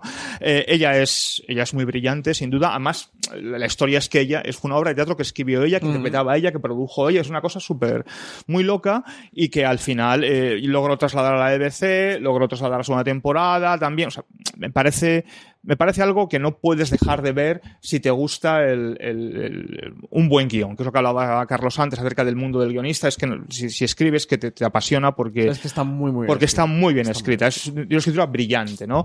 Y además que es una cosa que se ve muy rápida, son capítulos de media hora, no llega prácticamente, eh, creo que son seis, ¿no? Por, por, son seis por temporada. Por temporada, y lo ves en un, eh, vamos, lo ves en nada. Además es que es, este es el caso que hablábamos antes de que veo el primero y ves el segundo, y ves el, segundo, y ves el tercero. Y como tengas algo que hacer, lo dejas. Porque sigues viendo el cuarto, el quinto y el sexto. Maravillosa. Sí, señor. Disponible y pagada por Amazon, que ya dijo Jennifer Sackle que está dispuesta a pagar todas las temporadas que haga falta, sí. siempre y cuando Philly quiera yo. Siempre que le hace una entrevista a Phoebe Waller-Bridges y la tercera temporada de Fleabag, y ella siempre dice, dice, mira, yo hice Fleabag para una temporada y jamás pensé en hacer una segunda. Ya caí y hice una segunda cuando no lo tenía pensado. ¿Quién sabe si... Yo creo que ya está dando una, una, respuesta distinta a cada entrevista que le hacen para cometer. Ella deja ahí abierto de, mira, a día de hoy ni me lo planteo, pero, oye, tampoco me planteo una segunda temporada y la he tenido. Y con respecto a la segunda temporada, Juan, lo comentabas de Fleabag, es que tiene la incorporación de Andrew Scott y de Olivia Colman, que sus personajes son pero, sensacionales. La primera también salía Colman, ¿eh? No tiene, menos, tiene peso en dos episodios, quizás en esta desde el principio. Esto es lo que pasa que la tiene desde el principio. Sí, de, de hecho, el primer episodio, la primera escena es con lo de la cena familiar y tal. Pero es que Olivia, es que Olivia Colman, Scott, Olivia Colman haga lo que haga. Sí, el 2019 es el año de Philip Waller-Bridge y de Olivia Colman. Eso haga británico. Y yo añadiría Jared Harris a ver cómo ocurren las cosas también. No pero sí, nadie, sí, como diría nuestro amigo Carlos Mollero.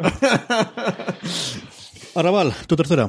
Pues yo mi tercera vengo aquí a restaurar un poco eh, la ofensa que habéis cometido contra esta maravilla de la televisión como es Sherlock, poniéndole en esas posiciones tan bajas. No, de verdad no, que yo creo, la- que, yo la he creo que habéis puesto- comentado un atentado Yo la he puesto la cuarta, ¿no? La puesto. Todo lo que no esté. eh, tú lo has puesto en la cuarta, Juan, pero todo lo que no esté en el top 3, a mí esto me parece una ofensa contra Sherlock. eh, para mí, una de las mejores eh, series británicas de todos los tiempos, sin duda. Son cuatro temporadas tiene por ahora, 13 episodios. De aquí de nuevo, siempre coquetean constantemente tanto Mark Gatiss, Moffat, como Benny Cumberbatch y Martin Freeman con esa posible quinta temporada. De momento ni está ni se le espera. Ellos han dicho a veces que no, otras veces dicen que bueno, que si tienen una idea, que si se rejuntan. Ya para rodar la tercera y la cuarta tuvieron muchísimos problemas de agenda con Cumberbatch y con Martin Freeman principalmente, porque no paran de hacer cine y series de televisión. Yo creo, mm, si tuviera que apostar que esta serie va a estar 20 o 30 años emitiéndose y cada 3, 4, 5, 6 años se van a rejuntar y van a hacer una temporada o un episodio especial o algo similar y nada, creo que fue un fenómeno en su momento en el 2010 cuando se estrenó, fue una serie muy moderna, ya han pasado nueve años desde que se estrenó Sherlock, ¿eh? ahora que acabo de decir que es del 2010, muy rompedora, eh, visualmente muy atractiva, con ciertas innovaciones como las tecnológicas, que actualizaba el personaje de Sherlock, un personaje que ya había pasado por muchas historias y por muchos subproductos eh, a raíz de las eh, novelas y que yo creo que sí que devolvió un poquito Sherlock Holmes a, a, al lugar que le corresponde, ¿no? Dentro de la, Olimpo, de la historia de. Arthur Conan Doyle. Yo creo que esta serie con, lo consiguió. Y luego Mark Gatiss y Steve Moffat están involucrados de nuevo en otro proyecto, que es esta serie de Drácula, que están preparando para BBC precisamente, junto a Netflix. Es una coproducción, entiendo que a España la veremos en Netflix, y es un, una revisitación también del, del clásico de, de Espero que Bram no Stoker. sea como aquella, aquella serie de Drácula inglesa No. con el actor este. No, No te con. Jonathan Rhys Meyers, No, por el amor que de salió Dios, de los. Tudor y se metió a hacer Drácula. Yo fui de los que cayó en ella y Yo me- tampoco tenéis que verla que ya me sacrifiqué. Yo Me su- no, no, me suicidé en la Sí, primer capítulo, terrible. suicidé, Yo me la vi entera, ¿eh? pero eso ahí Allá tú, sacrificándome. pero, pero vamos. Es Valiente. que estaba jugando en ese momento a, a Vampiro de rol y dije, oye, pues hay que aprovechar los productos para, para sacar aquí un poquito de, Terrible, terrible. de, de papel. Yo ahora que estás hablando tú desde que la volví a poner ahí, me he acordado que este verano que estuve en, en Londres viendo los partidos de, de los Red Sox y los Yankees, pues vamos miserablemente, pero me acerqué al 221B que tienen aquello. Ujú, ¿Vale la pena? sí. Bueno, si eres muy fan, tira, La ya, ya lo has hecho, lo has visto y ya está. Pero la tienda al menos sí que puedes entrar sin pagar y como mucho más que Basil Rathbone, que es el diría, bueno, al final es el icónico, es el que siempre hemos visto, el que siempre tienen los ingleses, tienes muchísimo más merchandising protagonizado por Cumberbatch a día de hoy, porque al final, bueno, lo que mucha de la gente que a ir ha visto por encima de las propias novelas, además tenías póster, tenías los DVDs, seguro que no había nada. había alguna cosita de. Robert, pero muy poquito, muy poquito. Lo que más, desde luego, que yo recuerdo haber, tampoco me puse a contar exactamente cómo, porque era entrar rápido al final para comprar la entrada, o poder entrar cuanto antes a lo que era la casa museo, que como os digo, una curiosidad más que otra cosa. Tampoco vale estacionalmente la pena, Puntazo friki. pero, pero no me lo cuentan, ¿no? Que lo, lo mismo que dije yo cuando entré en la tumba de Tutankamón, ¿vale la pena comparado con las otras? No, pero yo no me la cuenta y yo puedo decir que estoy dentro, ¿no? Aquí exactamente lo mismo pero yo creo que donde más había desde luego con diferencia era Cumberbatch y no solo fotos con él sino de, de alguno de los eh, episodios icónicos de alguno de los juegos de palabras que todos los que habéis visto la serie tendréis en la cabeza con Irene Adler, pósters y absolutamente de todo las temporadas en Blu-ray, las temporadas en DVD y todo lo demás Se el cumplimiento, vamos. Sí, sí, sí, sí, sí, tenías todos. La tercera, la ha dicho Juan antes, la ha dicho Francis mucho antes, es Fleabag. Eh, nuevamente, yo creo que es el año de Philip Waller-Bridge, igual que lo también es de Olivia Colman en la, en la interpretación. Y por alguna cosa más, el cómo se puede hacer una historia de algo muy pequeñito como es una historia personal, de cómo hacer una grandísima serie que tiene a todo el mundo hablado de ella, y yo creo que es la serie que mejor maneja los distintos cambios de tono. Como una serie puede ser de repente tremendamente soez, de repente tremendamente humana y tremendamente cariñosa, con relaciones entre las hermanas, que a mí me parece una relación maravillosa de ver cómo dos personas, pues eso, de hermanos, es que, es que se quieren con locura porque son muy diferentes entre sí, de cómo puedes pasar de la carcajada más o menos negra, más o menos eh, mm, eh, divertida, más o menos, al momento mm, durísimo de drama absoluto y total. Yo recuerdo el primer episodio, lo que todos estaréis pensando, de, de venía de morirme de risa y de repente decir, Y eso lo consigue como pocas series y yo creo que los grandes dramas y también las grandes comedias son capaces de hacerlo, de pasar de un extremo a otro rápidamente y sin que ver las costuras y que, y que te haga esos cambios y, y sentir, ¿no? Que al final lo que buscas, pues siempre en la parte, cuando te cuento una historia, que te permitan sentir y que te permitan trasladarte a otro, nuevamente, sin necesidad de tener que salvar el mundo, que salvar la civilización occidental, ni nada similar. Es simplemente la historia de una londinense con su familia, que tiene una familia como todos tenemos. Fleabag es la número 3 de mis series inglesas de la BBC. Don Juan Galonce, la 2. Mm, La 2 es muy reciente, como que es de este año y es una coproducción de Reino Unido, Estados Unidos, Francia y por supuesto Inglaterra, la EBC, que es Years and Years. Que me parece a fecha de hoy, mm, no sé si lo mejor que hay en el 2019. Me parece, bueno, con un, con guion de T. Davis y nos lleva a una es que no sé si calificarlo como distopía ucronía, porque tiene un punto de distopía, tiene un punto de ucronía, Mm. eh, en ambos lados, eh, que nace en el 2019, una historia que nace hoy y que se desarrolla durante 10, 12 años en el futuro, ¿no? Y que eh, nos narra en primera persona This holiday, whether you're making a Baker's Simple Truth turkey for 40 or a Murray's Baked Brie for 2, Baker's has fast, fresh delivery and free pickup, so you can make holiday meals that bring you all together to create memories that last. Baker's, fresh for everyone. Free pickup on orders of $35 or more. Restrictions may apply. Choose from a great selection of digital coupons and use them up to five times in one transaction. Check our app for details. Bakers, fresh for everyone.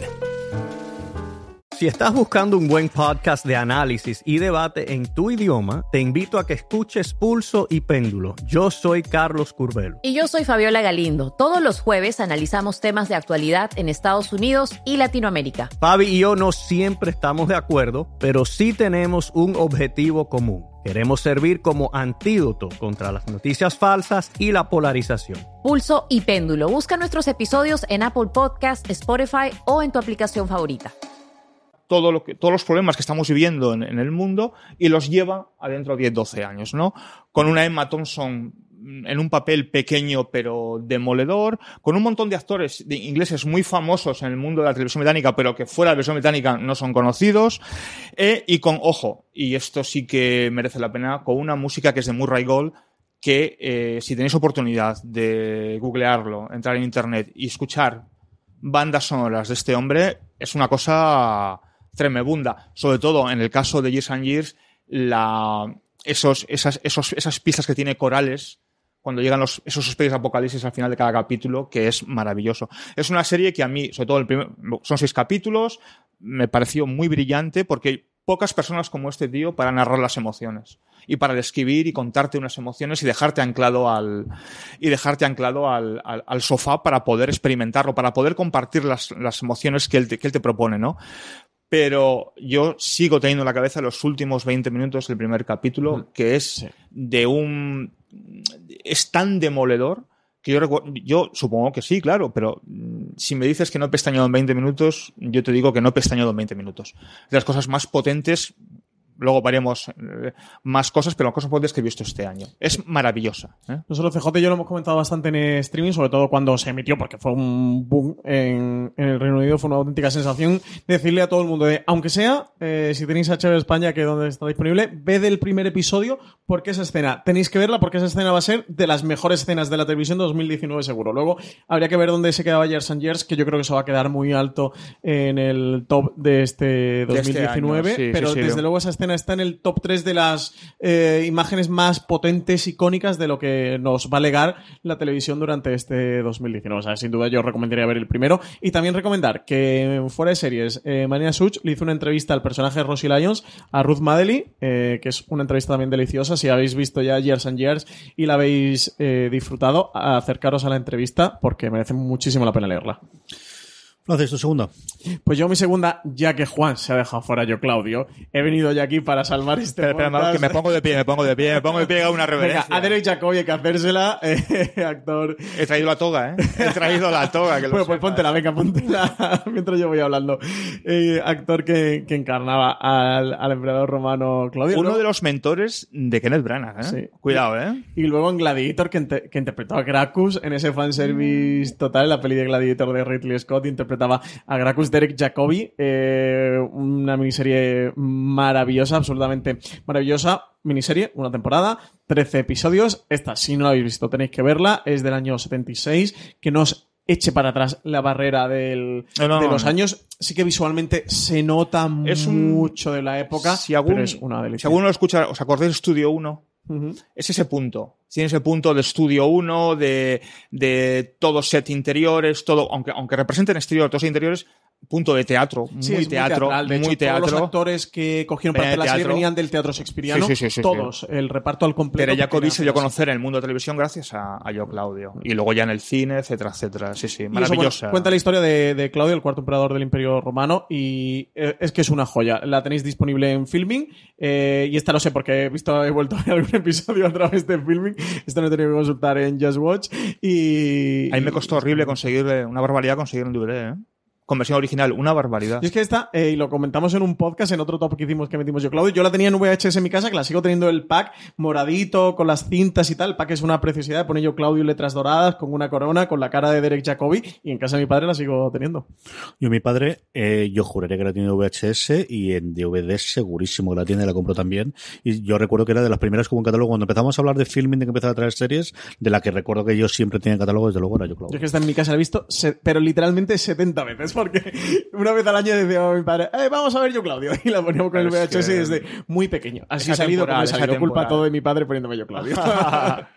Mi dos es, yo creo, una de las series que más hemos hablado los tres que estamos en esta mesa durante el último año largo, que es saber inglés Scandal. Ya lo hemos dicho prácticamente todo. Tres episodios maravillosos que hay que maratonear, no hacer como los animales de esto de esperar un episodio cada semana, como si estuvieses, no, no. Esto era asistencia, de verdad. Cosas raras. ¿eh? Por eso te yo creo que hemos hablado esto, incluido un review que hicimos para hablar largo y tendido sobre la serie que tenéis disponibles en el canal de podcast de Fora de Series. Es una verdadera maravilla. A ver, Inglés Scandal es la 2 de mi top. Pues nos queda una, Juan. ¿Cuál está arriba del todo? Pues esta os va a sorprender, creo yo. me encanta que la tienes ahí en el papel mirando. No, pero no la ves. Esta, esta, esta.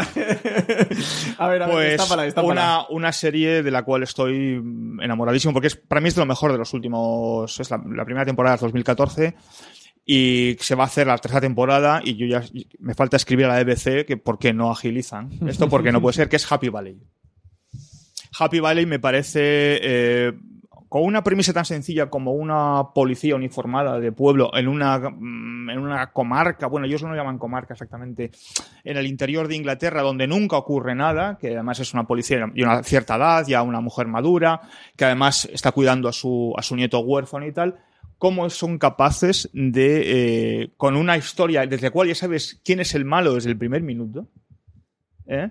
cómo es capaz de envolverte, de atraparte, de, llevarte por, por, un, por un tránsito emocional tan duro y tan bonito a la par que interpreta Sarah Lancaster, que está en un estado de gracia. Bueno, ella y su hermana en la ficción, que es, perdonadme con el nombre, es imposible, que es Siobha Finneran que estoy seguro que de Cuenca no es. Entonces, es de las cosas más bonitas, duras y tiernas, con un punto de humor, es humor, ese, ese humor que, que- que la- que da la resignación ¿no? a partir de cierta edad que tienen las dos hermanas.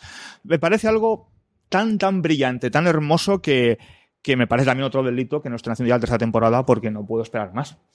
Y es única. Es, eso sí que no se puede perder. Si aquí le- les cuesta eh, siempre pescar también a, a. Lo diré el nombre de la creadora, que no me sale ahora.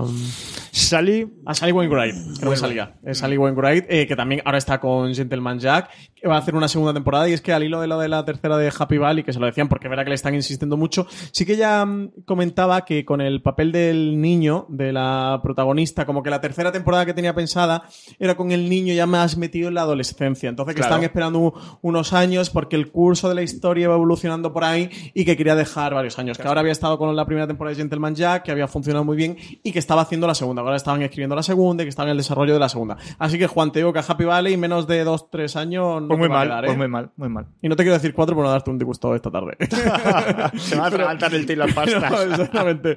Pero creo que, que por la última declaración, además que fueron de hace un mes, que es que la comentamos precisamente en stream, porque un oyente nos escribió de pues no qué pasa con Happy Valley que, que no nos hacen nueva temporada. Y estuve leyendo y eso. Oye, si hay que hacer una manifestación se hace, hay que hacer un crowdfunding se hace, lo que haga falta. ¿eh? y había de eso, declaraciones de Sally Wainwright comentando eso, que, que por el curso de historia, por donde tenía que, que evolucionar, que, que iban a tener que esperar un poco del tiempo que, que el nene creciera. Francis, termina esto. Pues, ¿queréis adivinarla? Yo creo que esta la podía adivinar, ¿eh? Malo será que no la acertéis. Paso. Con esta da mucho la turra. bueno, con esta da la turra tanto más que en English Scandal. Es Wolf Hall. Eh, ya- ya- ya- esta la sabíais. Esta la sabíais. Y los oyentes también la sabían porque hablo mucho de ella. Eh, miniserie de 2015, seis episodios solo. Es una historia eh, cerrada. Eh, cuenta la caída del cardenal eh, Wolsey y que luego como aparece Thomas Moore y entre medias Thomas Cromwell eh, junto a Enrique VIII interpretado por Damian Lewis Thomas Cromwell es Mar Rylance eh, Serio. en- él está sensacional pero es que además el reparto atención es ir apuntando nombres ¿eh? es Claire Foy la, la reinísima, eh, bueno, ahora deja de ser reina para la nueva temporada, que es Olivia Colman, pero la reinísima hasta ahora en Isabel II en The Crown es Tom Holland, Spider-Man, también está por aquí. Está Jonathan Price, eh, que muchos os acordaréis de él porque ha interpretado eh, recientemente en Juego de Tronos al Gorrión Supremo. Eh, que aquí interpreta al cardenal Thomas Wolsey. Está Margatis también. O sea, bueno, el reparto es, el reparto es, es de Aupa, una auténtica maravilla. como la he incluido varias veces en otras, ya me daba no Yo- sé yo qué. Esta la meto siempre. Y eso cuenta un hecho real, que es eh, la caída en desgracia de, de los consejeros de Enrique VIII. En ese momento eran Thomas Wolsey, luego Sir Thomas Moore y el ascenso de Thomas Cromwell eh, en todo el movimiento por casarse con, con Ana Bolena, por separarse de Catalina, y casarse con Ana Bolena y el nacimiento de, de la, iglesia, de la iglesia anglicana. Es imperdible. Una O sea, auténtica joya. Muy bien, pues yo termino con pues con una serie que yo recuerdo cuando vi en su momento en el 2011 que disfruté muchísimo, que ha estado mucho tiempo perdido y que Amazon Prime este verano tuvo a bien eh, meternos en el catálogo y disfrutar muchísimo. Yo me llevé una alegría cuando Marina Such, que escribió sobre ella en Fuera de Series para dar la buena nueva de que volvía, eh, habló de ella. Se quedó simplemente en dos temporadas. La primera, yo creo que mejor que la segunda, aunque la segunda tiene una trama de investigación que está muy divertida también, y es The Hour. The Hour es la creación de Abby Morgan, que es pues una guionista que empezaba a hacer muchas cosas y que luego empezó a tirar para cine y ha hecho de sufragettes, alguna cosita, sobre todo la, la adaptación o la novela película de Margaret Thatcher con eh, que valió un BAFTA y que luego tuvo todas las nominaciones en su momento también. Y con un reparto es la serie en la que a mí me hizo conocer a Ben Whishaw y empezar a seguir pues eso, la, la fe verdadera y creerlo, aunque al principio es un personaje relativamente desagradable o muy de estos comprometido, muy beatnik, muy izquierdista, que luego con el tiempo lo vas cogiendo cogiendo más cariño, sobre todo a partir de la segunda temporada. Eh, un Dominic West que yo venía de ver The Wire y que tenía ganas de ver cómo volvía a Inglaterra. De hecho, yo creo que esto es de lo que él hizo en esas temporadas en las que estaba casado y cuando en The Wire tuvo menos papel porque se quiso volver a Inglaterra porque estaba recién casado y la cosa no acababa de funcionar del todo bien. Tiene un Peter Capaldi antes de ser mucho más conocido. Tiene también, hablábamos antes de Margatis, tiene un montón de gente. Tiene a una Chaplin, también creo lo primero que yo lo conocí. Y sobre todo y fundamentalmente tiene a Romola Garay, de la que yo me enamoré absoluta y totalmente en estas dos temporadas. Y que luego ha hecho mucha cosa, ha escrito para The Guardian, ha hecho mucha cosa para la BBC en audio, pero quizás ese mm, partido que parecía de ser la siguiente gran actriz inglesa, al menos en sus teleseries, no lo fue. A lo mejor luego de selecciones, aunque no ha dejado de trabajar. Cuando uno mira su catálogo en IMDb o ve su página en Wikipedia, ve que continuamente, de hecho, ha hecho tres series desconocidas para mí. No sé si las ha traído Filmin o la ha traído ahora Netflix o la traerá el año que viene, británicas entre WV, Channel 4 y BBC.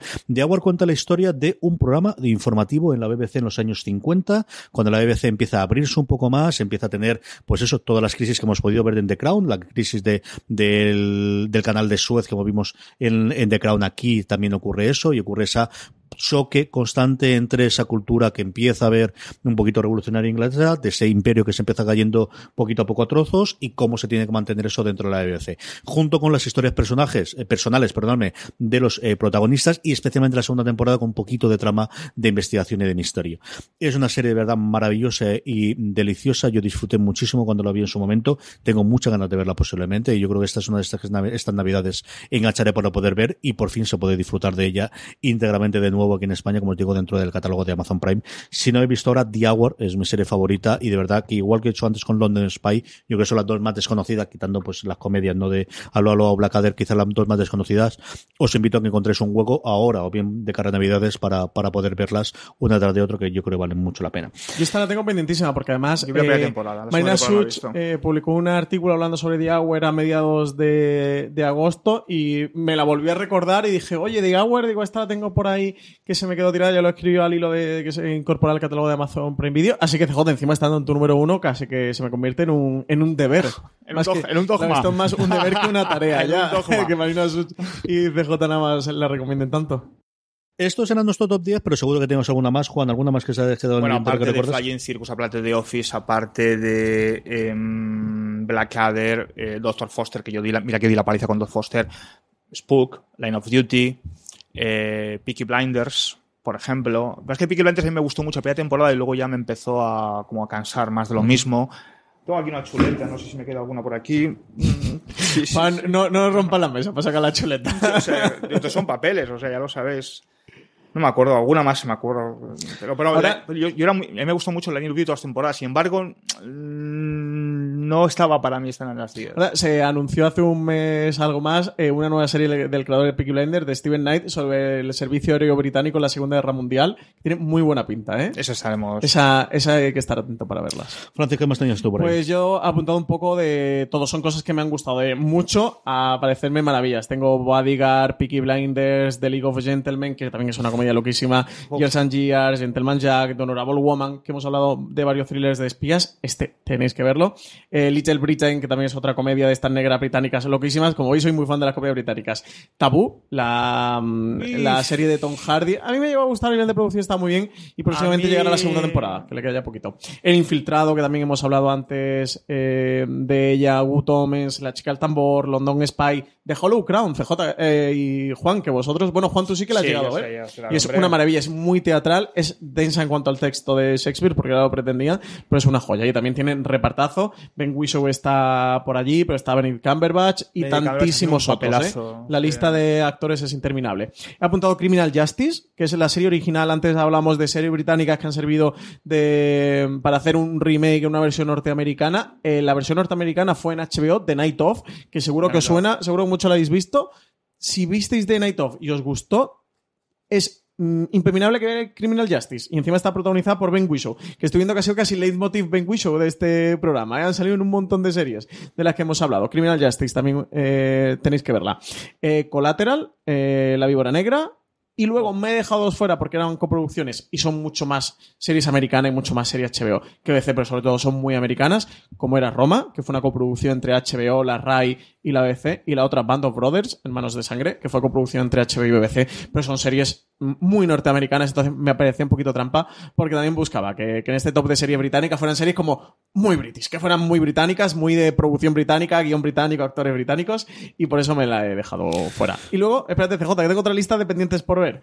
que tengo Line of Duty, Life of Mars, Top of the Lake, Happy Valley, Broadchurch, Hotel Faulty, The eso- Hour. pero, pero Brochard no es BBC, ¿eh? Eh, Brochard sí es BBC, ¿no? ¿No? ¿Me he confundido yo? Pues entonces, quita Brochard. Hotel Faulty, The Hour. Brochard es ITV. Sí, Brochard es ITV, ITV pensaba que era Netflix. BBC. Pues Es me entonces. Torchwood, Aló, Aló. ITV para Netflix, me parece recordar. The Last Kingdom, Miss Wilson, que no lo he visto todavía, The Thick of It, que tampoco lo he Miss visto, Wilson. Doctor Who. Y... Es que hay un montón, lo que es que claro, yo- al final no puedes escoger. Y Y claro, Doctor mete- Who lo he visto todo. Y Luther tampoco lo he visto completa. no sería he hacer un, top 50, un top mm, 100, un top algo así. Aquí sobre todo tengo muy pendientes eh, Hotel Faulty, que es una comedia que siempre he tenido muchas ganas de ver, y The Thick of It, que siempre habla muy bien de ellas, que es de Armando eh, y Line of Duty Happy Valley, que también es tarea, porque de Happy Valley vi la primera temporada, pero ahí me, me quedé y tengo pendiente de terminarla, y por eso tampoco lo incluyo en mi top. De Fit yo he visto una y media y por eso en parte no está fuera. Cosas, por acordar rápido que no hayáis comentado vosotros. Enano Rojo, que era también una de esas comedias Ah, de esa época que yo vi menos y luego he visto alguno y es un humor inglés que a mí me gusta pero sin pasarse. Eh, la Caza, de Fall, que la primera temporada me gustó mucho, la segunda duró un episodio, no me gustó absolutamente nada, no pude ver absolutamente nada más. Eh, el resto lo habéis visto en todas, quitando Roma, lo comentaba antes Francis también, yo también la considero más de HBO, no he pensado de, Life como on una Mars, serie. por ejemplo. Life on Mars yo vi alguno en su momento y luego Top of the Lake, que también fue una coproducción de la BBC con varias del este. A mí me gustó que a mí me gustó la mucho. primera temporada, pero la segunda. A mí me gustaron las dos. Sí, y luego no está la mujer honorable porque me he olvidado. Esa sí que confieso totalmente. Es Cuando lo ha hecho Francis ¿eh? ahora, seguro que estaría dentro de mi top 10 porque a mí yo guardo muy, muy buen recuerdo de, de esa miniserie. Me lo pasé muy bien con ella. Sí, sobre todo también la, mm, la interpretación de Maggie Gyllenhaal es sensacional. Y está Stephen Rea, que es otro de los habitual y secundario muy habituales de la habitual. y de la serie británica. Stephen Rea también está fantástico en The Royal Woman. Con esto hemos terminado el top. Parecía mentira, pero con esto hemos terminado. Eh, Ahí tenéis un montón de series de la BBC para disfrutar durante los próximos meses. Don Juan Galonza, hasta el próximo programa. Hasta la próxima y un placer. Don Francis Arrabal, hasta el próximo. Pues nada, hasta el próximo que tendremos que hacer también el de series británicas no BBC, ¿no? Que todavía nos quedan muchas por las que hablar. Pues haremos algo de esto. A todos vosotros, gracias por escucharnos. Mucho más contenido, incluido muchísimas críticas de todas estas, normalmente realizadas por Don Juan Galonce, en algún caso por Marina Such, eh, como hemos comentado, de todas estas series británicas en foraseries.com. Más contenido en nuestro canal de podcast. Recordad, tened muchísimo cuidado y fuera.